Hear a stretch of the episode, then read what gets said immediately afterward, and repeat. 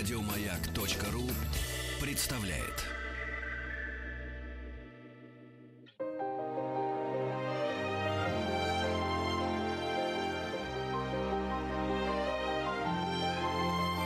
Собрание слов с Игорем Ружейниковым. Здравствуйте, дорогие друзья. Спасибо за то, что приемники ваши настроены на частоту радиостанции «Маяк». Собрание слов. Меня зовут Игорь Ружеников. Большим удовольствием представляю нашего сегодняшнего гостя. Член Совета Мандельштамовского общества, экскурсовод, москвовед, литератор, э, историк литературы, наверное. Леонид Михайлович Видгов. Здравствуйте, Леонид Михайлович. Здравствуйте. А можно вас назвать историком литературы? Ну, не совсем. Я скорее литератор. Вот. Историк в определенном смысле слова. Не, но это не совсем то... Ну, ну да, в какой-то да. мере, да, но это, в общем, скорее я литератор и, ну, скажем так, исследователь жизни и творчества Мандельштама. Вот. Вот это будет жизни. адекватно. Я не знаю, к чему привязаться, когда говоришь о великих, великих без кавычек и без ложного, без ложного пафоса. То есть пафоса вполне оправданно, когда говоришь... То есть привязываться не надо. Не надо привязываться к датам, тем не менее все-таки есть дата 3 или 15 января 1891 года родился Осип Эмильевич. А чуть, чуть позже, нет, чуть раньше, получается, по времени отмечается день его смерти. Это конец декабря. Вы 27 просто, декабря. 27 декабря. Родился в 1891 году. Совершенно верно. Это я к чему говорю? Это было очень давно. Он наш современник или нет? Ну, я полагаю, что да. Э, современник он в том смысле, что, например, Пушкин тоже наш современник. Вообще, так Я сказать, поэтому и спросил. Да, конечно. Вот, я считаю, что да. Ну, э, это, тут возникает вопрос, что есть современность, да? Что такое современник? Современник, э, если это человек, который живет в одно время с нами, то, естественно, он отпадает. Но это, да. это но, неинтересно но, спрашивать. Да, но, но это, да, но, но вы спрашиваете не об этом. Вы спрашиваете не об этом. Вот, поэтому я, я полагаю, что да, потому что он, э, безусловно, как поэт, да, человек 20-го столетия, и я бы сказал, что в очень большой степени и наступившего 21-го. Вы вспомнили нашего архипиита Александра Сергеевича. В школах детишкам рассказывают. И, в общем, наверное, правильно, что рассказывают, что вот Александр Сергеевич э, один из создателей, точнее, в хороших школах говорят один из создателей, в плохих просто создатель один современного русского языка. Вот можно такое сказать про я не знаю, про любого поэта начала 20 века. Там их, знаете, ну, десятка-полтора великих было, как великих только. Можно ли сказать, что кто-то из них создал современный русский язык? Тот же Осип Эмильевич. Ну, я бы не сказал так. Не отважились бы. Э, да, я бы так не сказал. Может быть, конечно, обновителем языка в таком большей степени может быть, да, был, наверное, Маяковский. Наверное, потому что все-таки это было обновление языка, такое его обмерщение, то есть то, что делал в свое время Некрасов в середине XIX века. Мандельштам нет. Э, он, его стратегия, поэтическая стратегия, я не говорю, что она была сознательная, но важно, как он ее реализовал. Э, скорее, она была он, с одной стороны, был человек в определенной мере вот так в этом отношении э, консервативный. Он тяготел, с одной стороны, в начале своего творческого пути к лексике уже устоявшейся, там, которые выработали символисты, хотя они отталкивались, акмеисты отталкивались от символизма. Но потом он переходил, он вообще двигался в сторону, вот особенно поздних его вещах Воронежского периода, в стихах о неизвестном солдате. Он двигался, конечно, э, в другую сторону, в сторону э, большей трагедийности, большего драматизма. Но я не могу сказать, что он был обновителем языка в той мере, в какой это был э, Пушкин или там Некрасов или Маяковский. Его стратегия скорее такая консервативная, но в то же время... То есть это как бы ну, прогрессивный консерватизм, если хотите, или консервативный прогрессизм в языковом отношении, я имею в виду. Это, разумеется, не в политическом. Ну, ну да, да, да, да, да, да, да, да. Я, вот именно с, с этой точки зрения. С этой точки зрения. Вот. Он двигался в сторону такого разговорного языка в свое время, безусловно. Ему этот язык не был чужд, абсолютно.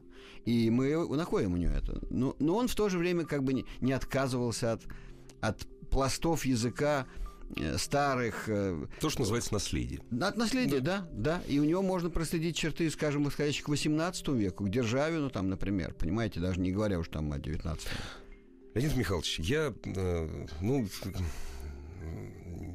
наверное, все-таки с подковыка задал этот вопрос, потому что второй вопрос, а вам не кажется, что вот когда он был в лоне символизма, ну, это вообще практически, это чуть ли не архаично читается сейчас, вы, нет? Вы знаете, ну, может быть, я не объективен. Ну, а, никто... не, а как можно быть объективным, когда оцениваешь творчество? Не, не, вы, вы правы, да, я, я согласен. Вот, но, но мне не кажется, нет. Не кажется. Символистом он был не очень долго. Да, он да. начинал как символист. Да, да. Вот, э, и, так сказать, нет, мне так не кажется. Конечно, это, это язык и это система идей вообще это, которую надо, в нее надо войти. Вот, а надо как бы ее представлять, в общем, ну, какие-то параметры ее, да. Естественно, что, так сказать, для человека, ну, я не знаю, там, а, который открывает там без всяких там подготовки, скажем, никакой, да, для него это очень э, странно и какие-то сложные, может быть, вещи, да. Язык, конечно, может быть, кажется очень далеким, но, но мне кажется, что на самом деле это, это эти, так сказать, непроходимость этой грани, да, я не думаю, что она э, на самом деле. Как существует. хорошо о нас, читателях, думаете.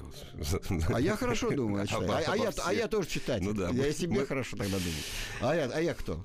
Тоже верно. Леонид Михайлович, а почему он так быстро эм, ну, ушел из символизма?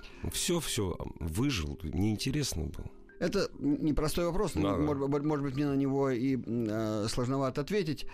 Э, символизм все-таки он в какой-то мере, да, символизм был великим течением вот, э, с огромной философской базой под, под э, тем, что они делают.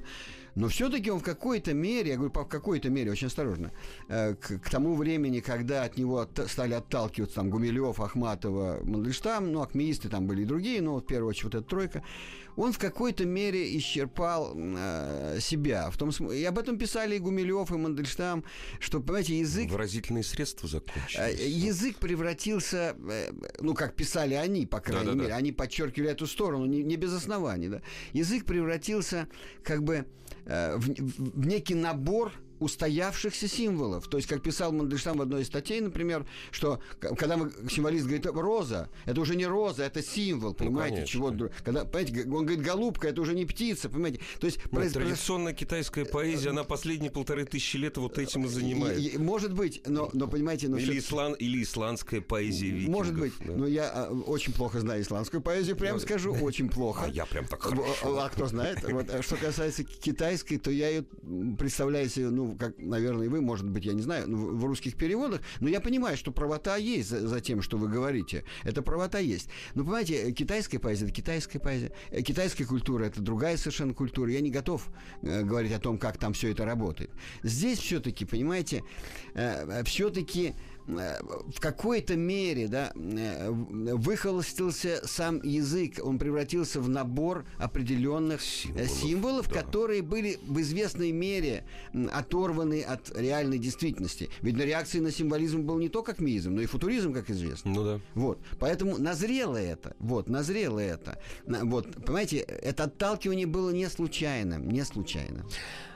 А кого бы вы назвали ну, Понятное дело, что чемпионатов не проводилось по акмеизму. Ну, конечно. Нет, королей поэтов выбирали, но чемпионатов по акмеизму не проводилось. А кого бы вы главным назвали акмеиста? Все-таки Гумилева или его? Здесь трудно сказать. Конечно. Э, э, Гумилев был э, прирожденный лидер вообще. Да. Он просто как человек был лидер. За что, собственно говоря? Да, да ну, понимаете, это был путешественник, как известно, там, воин и тому подобное. Да, не говоря о том, что прекрасный... Воин, да. Конечно, да. прекрасный поэт и так далее.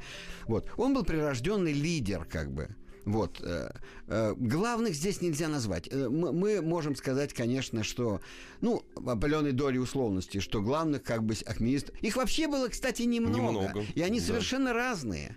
Вот, что интересно, вот даже сейчас вот э, э, ученые, как говорится, ну, литераторы, они вообще спорят, а в чем признаки вообще этой школы, да? Потому что Ахматова, Гумилев, там Нарбут – Городецкий, и Мандельштам, и Зинкевич, да, в чем близость этих вообще? Они совершенно разные.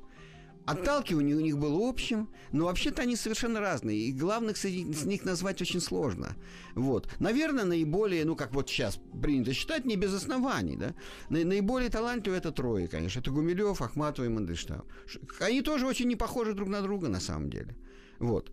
Э, поэтому здесь трудно. Но, но лидером, конечно, был Гумилев. Это совершенно определенно. Он просто был лидер как человек. Человеческое как, качество. Да, как, как некий такой ведущий собой. При том, что он был блестящий совершенно знаток поэзии и великолепный критик. Это не просто был человек с лидерскими качествами, но без там оснований к этому. У него были вполне основания.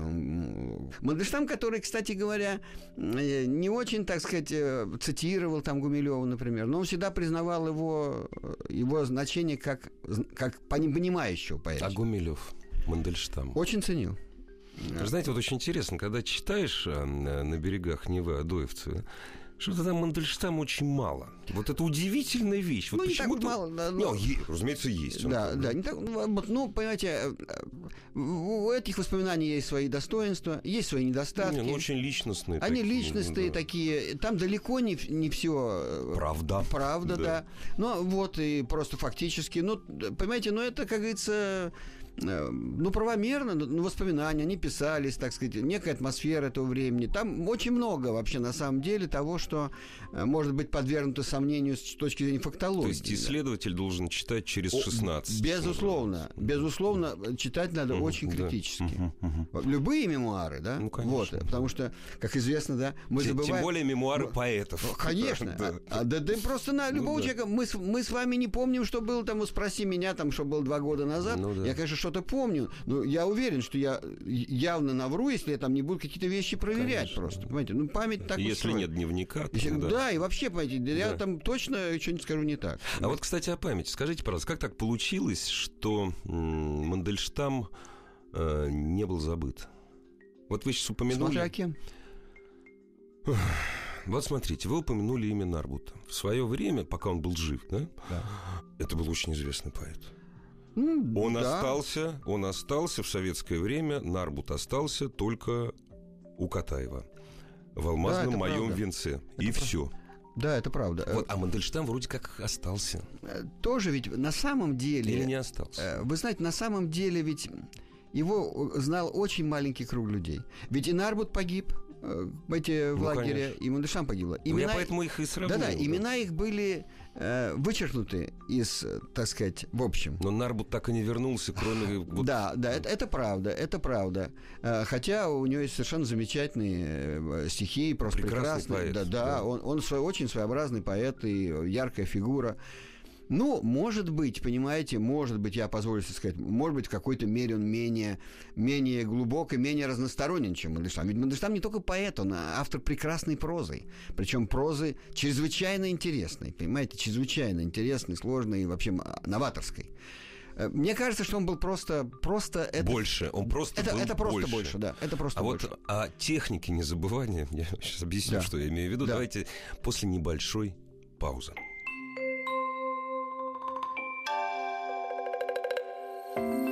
Собрание слов с Игорем Ружейниковым.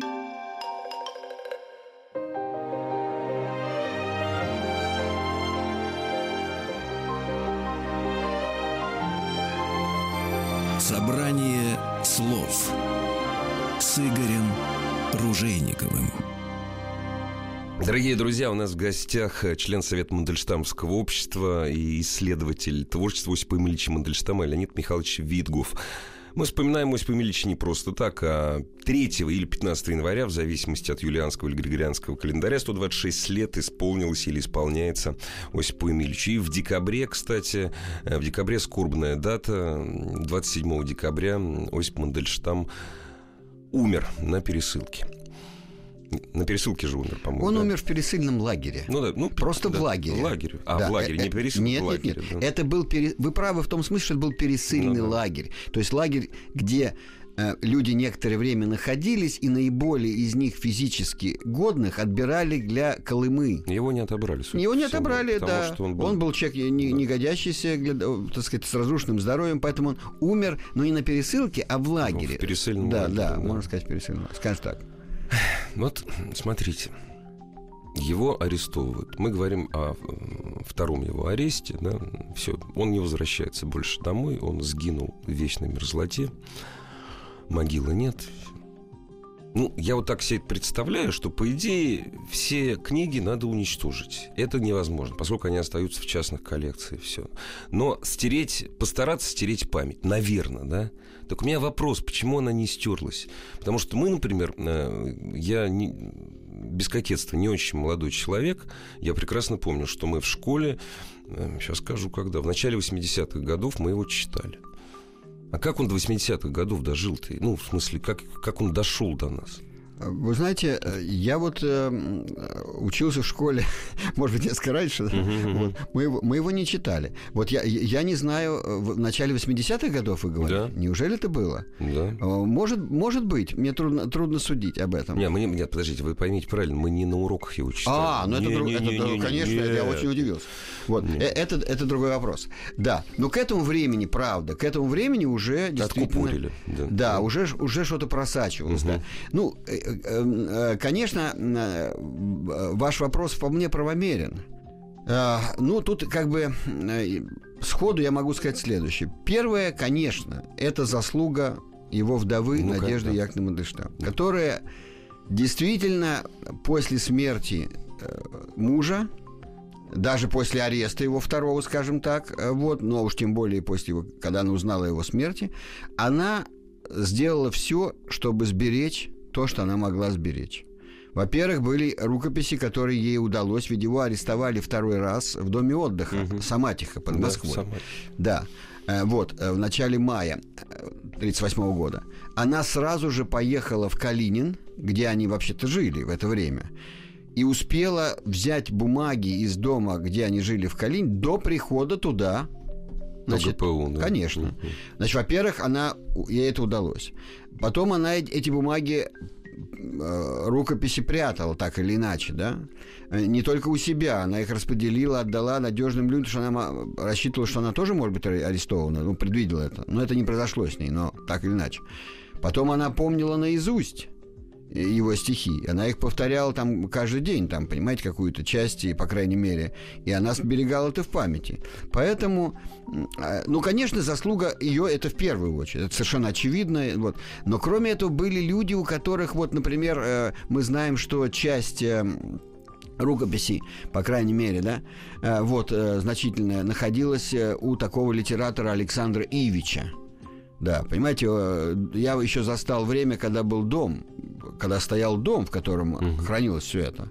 Это дом в Замоскворечье, таком э, Руновском переулке, недалеко от э, метро Новокузнецка. Этого дома уже нет. Вот, но был просто дом, где это все было, да. Они жили на первом этаже. Вот, понимаете, у них находились рукописи. Вот, потом, ну, так сказать. Они что, ненормальные были? Они что, не боялись? Как они, как они не боялись? Э, нет, но не Нет, боялись. Мы, мы почему просто, они боялись? Все боялись. Вот.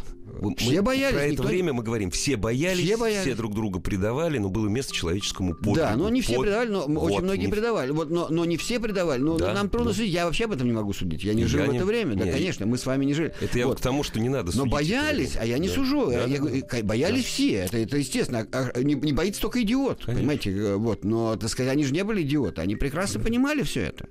Но у них были некие такие качества, понимаете, а, не все это. Высокие ну, вот, человеческие ну, я, я, да, да, скажем да. так, хотя это слова такие, ну, не хочется произносить впустую, но в данном случае это так, понимаете, в данном случае это так. Вот. Поэтому это сберегалось, понимаете. Был некий круг людей, который его помнил, знал, знали его там э, стихи, понимаете. Это все как бы находилось подспудно, да. Вот. Ахматова, конечно, это в первую очередь наиболее близкий ему человек, так сказать, который тоже все сделал для этого, понимаете, как бы помнила его и, и в общем, понимаете, и, и писала, и стихи в его адрес есть там. Это все, и там, ну, целый ряд людей такие. Ну, в первую очередь, Надежда Яковлевна, конечно, это совершенно очевидно. Но не, не одна, это был целый круг людей. И поэтому, когда это все жило, подспудно все это существовало. И когда появилась возможность как бы ну так и появилась. А в каком, а в каком э, году он был переиздан впервые в а, Советском Союзе? Вот вышел, вышел сборник библиотеки поэта, да? Угу. И вы знаете, я к своему стыду вот сейчас просто, да, вот э, плохо помню, когда это было. Ну, да? примерно хотя бы. Э, по-моему, это... Я боюсь ошибиться, да? Мне надо бы проверить вообще все это. Но, по-моему, да, по-моему, Э, повторяю, я э, боюсь, Вы что... как исследователь, ученый Это, это, это правда, но, да. понимаете, я не держу, Конечно. к сожалению, все в голове. По-моему, по-моему, этот сборник, который есть у меня дома, uh-huh, просто uh-huh. вот вышел в 1973 году.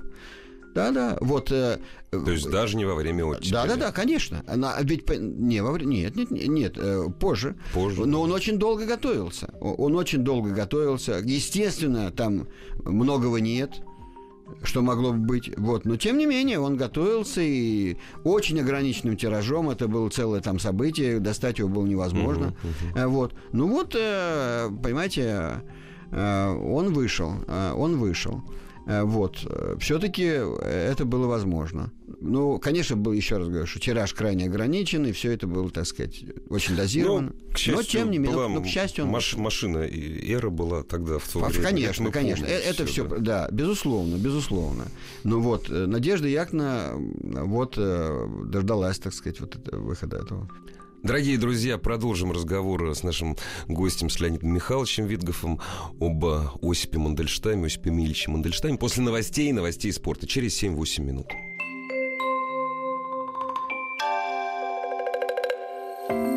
Собрание слов с Игорем Ружейниковым.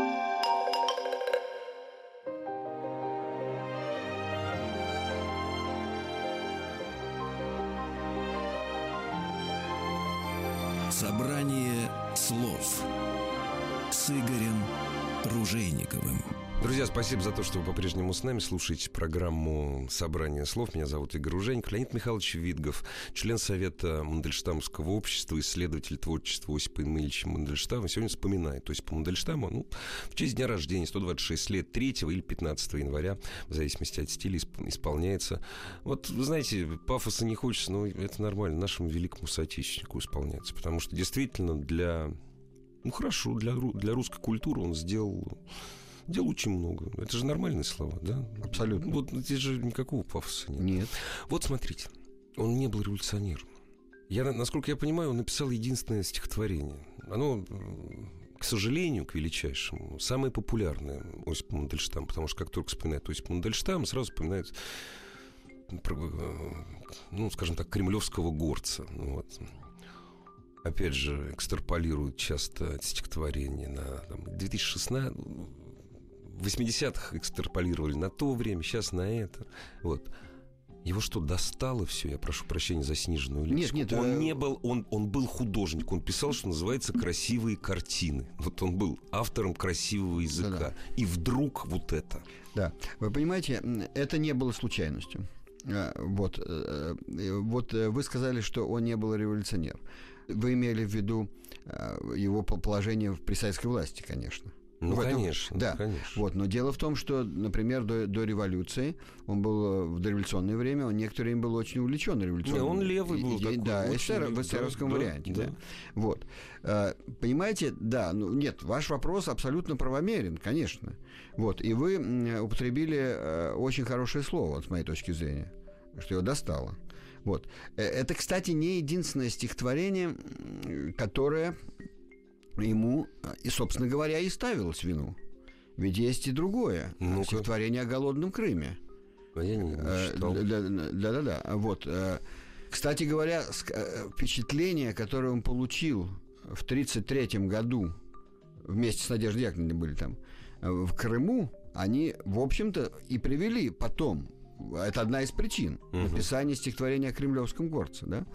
Вот есть стихотворение «Холодная весна, бесхлебный робкий Крым», да, где он пишет о Крыме, который был тогда, ведь, понимаете, был страшный контраст, потому что они приехали в Крым, они приехали к вдове писателя Александра Грина, угу. которую они знали, они приехали просто отдыхать туда в апреле 1933 года. И они увидели страшную картину в Крыму. То есть, одно, вот острота этой картины была в том, что был страшный контраст. Потому что, с одной стороны, это Крым, где все цвело. Ну, понимаете, весна в Крыму. Ну, конечно. Миндаль там, все это. А при этом, понимаете, они видели голодающих э, крестьян, которые бежали туда с Украины и Кубани. Ведь был страшный голод. Го... Конечно, конечно тот самый, был да. страшный голод, да, на Украине и Кубани. Ну, не только там, ну вот, и кто мог убежать, не все могли, но кто мог убежать, те убежали в Крым, понимаете, там было полно людей, этих голодающих страдающих крестьян, понимаете, которые там... А это стихотворение было издано? Нет, а, нет конечно. Нет, конечно. Конечно, нет. Вот, конечно, нет. Понимаете, и, и он пишет, ну, я не цитирую все стихотворение, «И тени страшные Украины и Кубани на войлочной земле голодные крестьяне калитку стерегут, не трогая кольца». Войлочная земля – это такое странное определение, но дело в том, что и до этого там сказано пасхальной глупости украшенный миндаль. Дело в том, что лепестков было очень много на земле. Люди ходили, это была мягкая земля, скатывалась как войлок, понимаете. И вот на этой земле там понимаете, цветет миндаль, и на этом фоне вот эти голодные крестьяне... Беженцы. Да, да, и, да. И тени страшные Украины и Кубани, да? Вот. А выше в этом стихотворении сказано э, «Холодная весна, бесхлебный робкий Крым, как был при Врангеле, такой же виноватый. Понимаете, эта атмосфера вот некой виноватости людей, понимаете, и местных, и тех, кто... Понимаете, как при Врангеле, когда там остатки Белой армии были, и, в общем, ничего хорошего там не было. Понимаете, вот этот бесхлебный робкий Крым, да, понимаете, и тени страшные Украины и Кубань. Не, ну это и за это расстреливают. И вот когда он это увидел, он приехал в Москву, это написал, это написано в Москве. И дальнейший вот шаг как бы в этом, понимаете, э, я сейчас скажу тоже слово, слово такое высокое, но оно в данном случае уместно. Я стараюсь вообще этим не, не заниматься, да, вот. Но понимаете, э, как ни странно, это был человек очень... Мандельштам вообще был чудаковатый, и многие его так воспринимали, да. Но, понимаете, у него просто совесть была, понимаете, ну, как говорится, но, но это его трогало, понимаете, он просто его тронуло, вот это вот, то, что он видел там, понимаете. И вот э, э, как бы последствия этого, в определенном смысле слова последствия, это было написание стихотворения о Кремлевском горце, где, кстати, была строчка, ведь, э, э, ну, которая как бы нет, в, ну, как бы в каноническом варианте, да, ага, а ага. там ведь была строчка такая. Значит, э, ну, мы живем под собой ничего из страны, наша речь за 10 шагов не слышны, а где хватит на пол разговорца, там примлю, припомнит кремлевского горца, а дальше следует строчка душегубца и мужикоборца. А, я не знал. Борца с мужиками, ну, понимаете, да. душегубца и мужикоборца. Понимаете, это вот последствия того, что было видно в Крыму. Вот. То есть борца с мужиками. В общем, тянет на манифест, э, ну, конечно, ну, э, ну, в общем, э, это, это было просто реакция такая, ну, как поэта. бы... Э, да, прекрасно да? душного поэта. Вы представляете, человек... Он не был... Тут я не совсем с вами согласен. Нет, он не был прекрасно Я что человек. имею в виду? Нет, я говорю в кавычках, я смеюсь. Да. Вы понимаете, вот он в 33-м году он обнаружил, а оказывается, у нас-то голодомор. Да, но его и раньше, ведь, понимаете, его и раньше очень много... Не устраивало. Не устраивал. При, при том, я хочу сразу подчеркнуть, это важная вещь.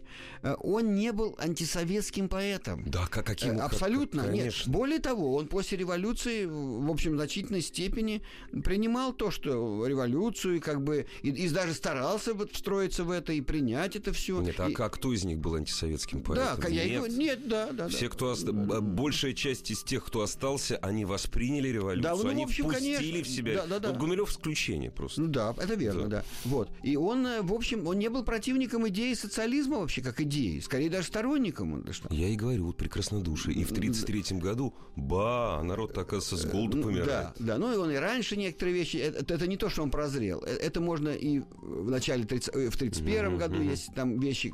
То есть он, как бы, понимаете, и, и, и на рубеже 30-х годов. То есть наивным его считать нельзя нет, ни в нет. коем разе, да? Четвертая проза его э, mm-hmm. говорит о том, она написана раньше, на ну рубеже ну, да. 20-х годов. Там, понимаете, там сказано о кровавой советской земле просто, понимаете, вот. Значит, нет, он вообще не был человеком наивным. Он не был человеком не от мира сего.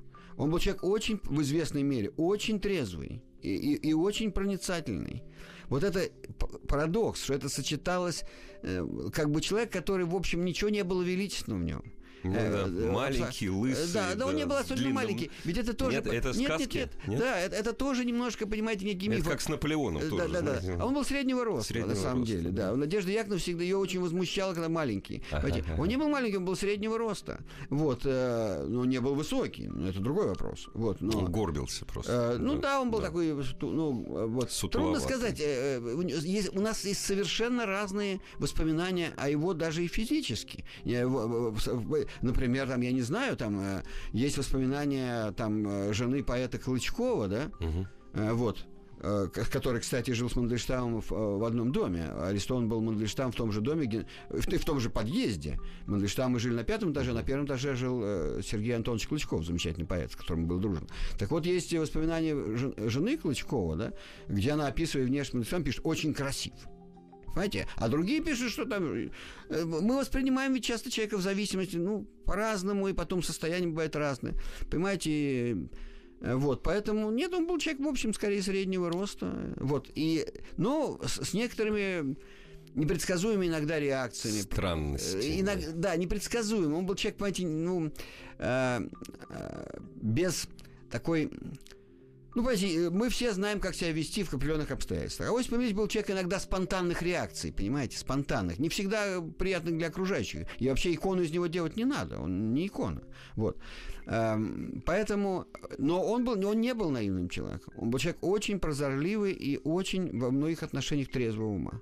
Ну, знаете, вот эта история каноническая, которая... ра- То есть я, я не знаю, это правда или нет, э, вот этот разговор Пастернака с Мандельштамом, что он говорит, ну, по поводу этого стихотворения.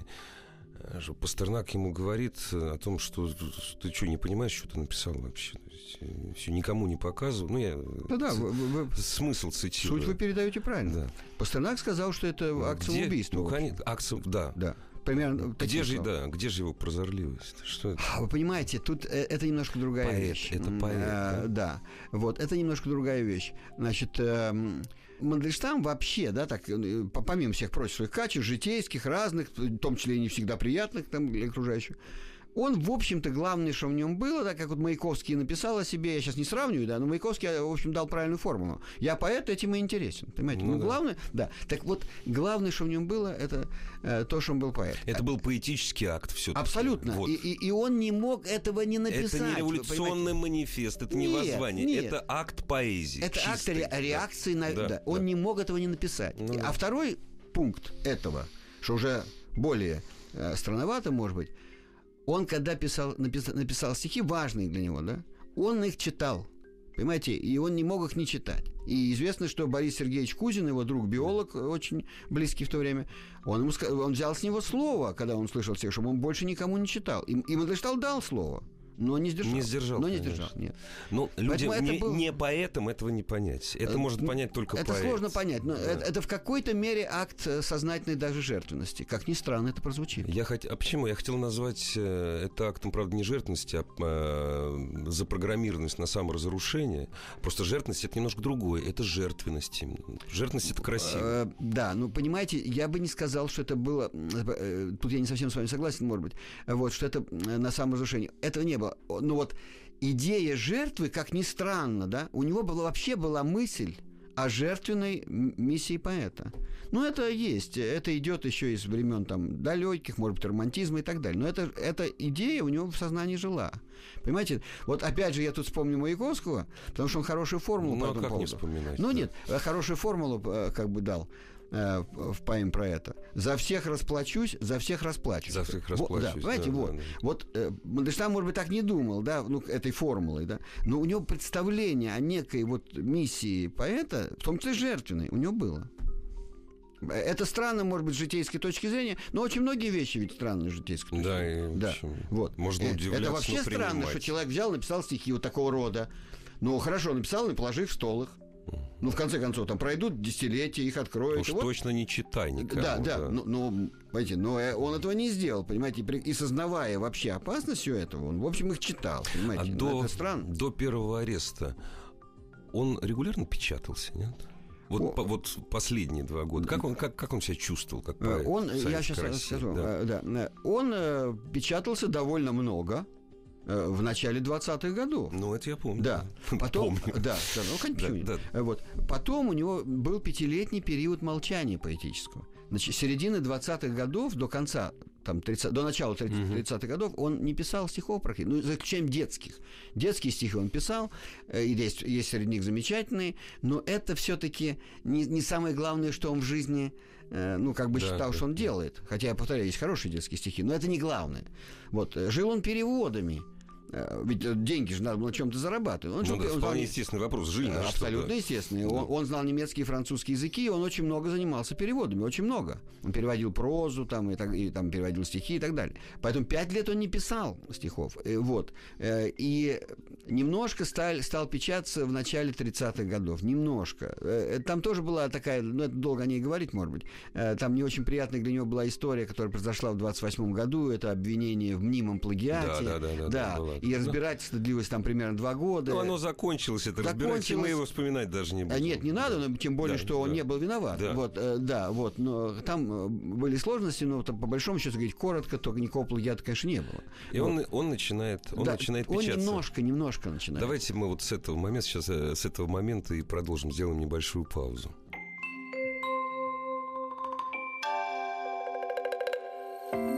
Собрание слов с Игорем Ружейниковым.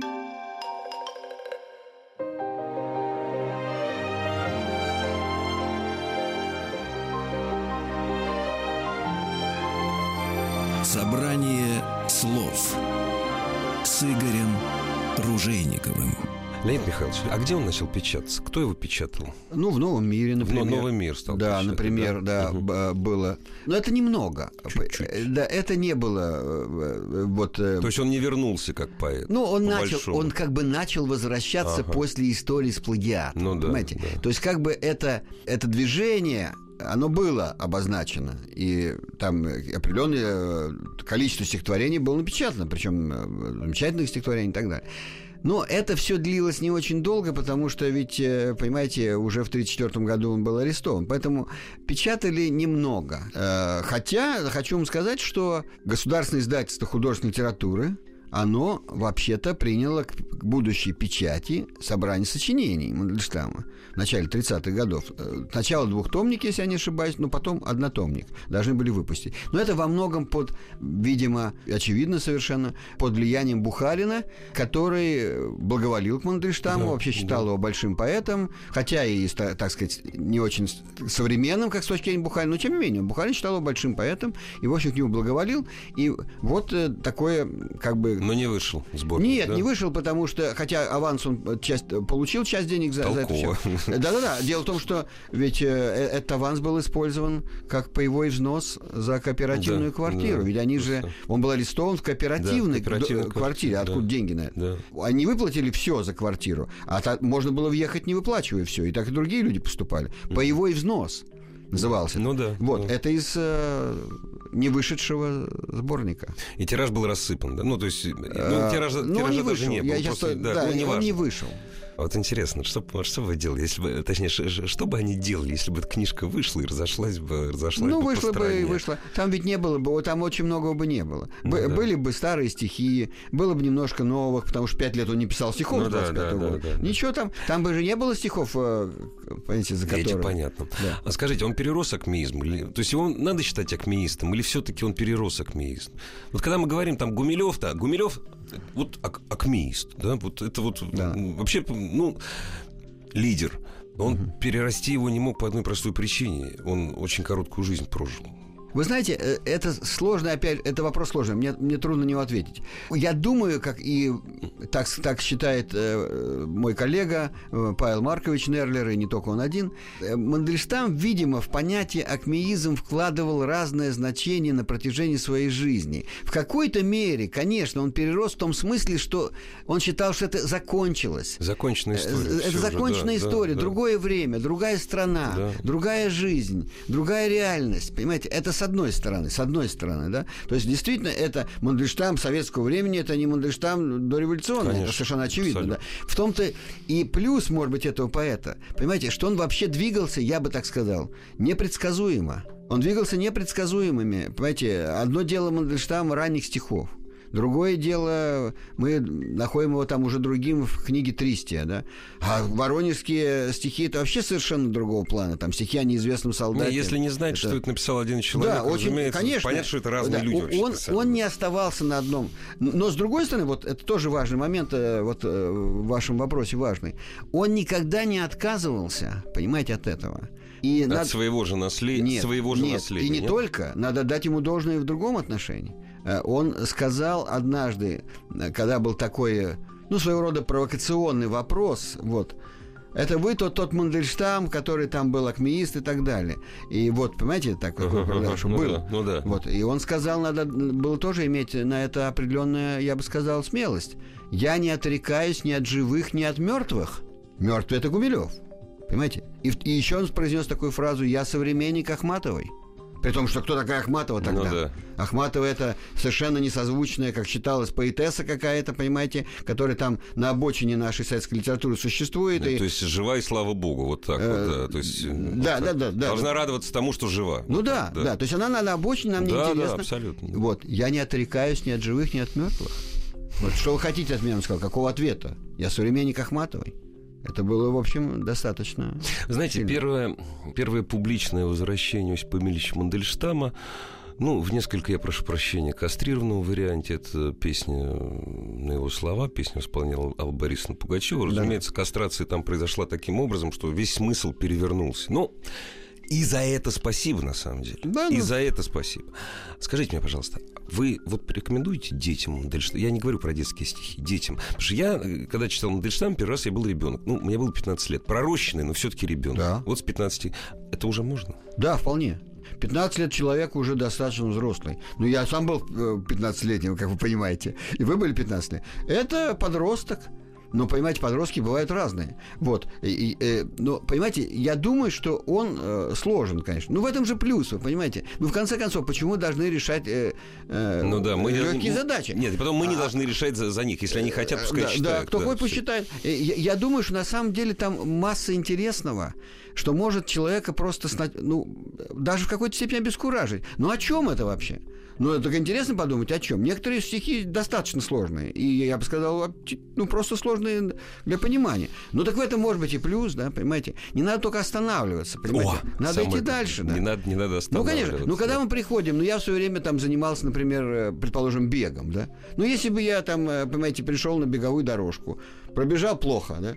Ну, я бы сказал, вы знаете, это тяжело. Это не моё, я пойду ухожу, домой, да, да, да. Ну, так я бы и не бегал, А мы бы понимаете. не встретились тогда, наверное, может быть, вот так вот. да-да-да. Потому что бег — это здоровье. Э, Да-да-да. Понимаете, так э, это же в любом деле так. Ну, ну, если я на первых трудностях говорю, ну, вы знаете, я не буду бегать. Или там, предположим, футболист сказал бы, вы знаете, у меня не получается, я не буду играть в футбол. Ну, так можно не играть, да, но, так сказать, так лучше же играть, так для этого надо какие-то усилия приложить. Дорогие друзья, это не самый простой, мягко говоря, поэт.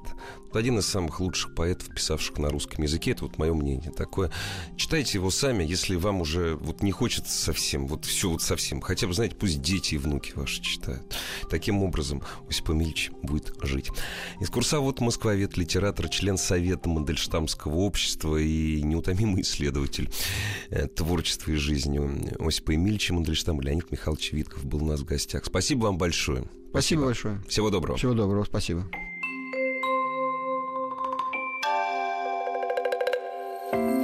Собрание слов с Игорем Ружейниковым. Еще больше подкастов на радиомаяк.ру.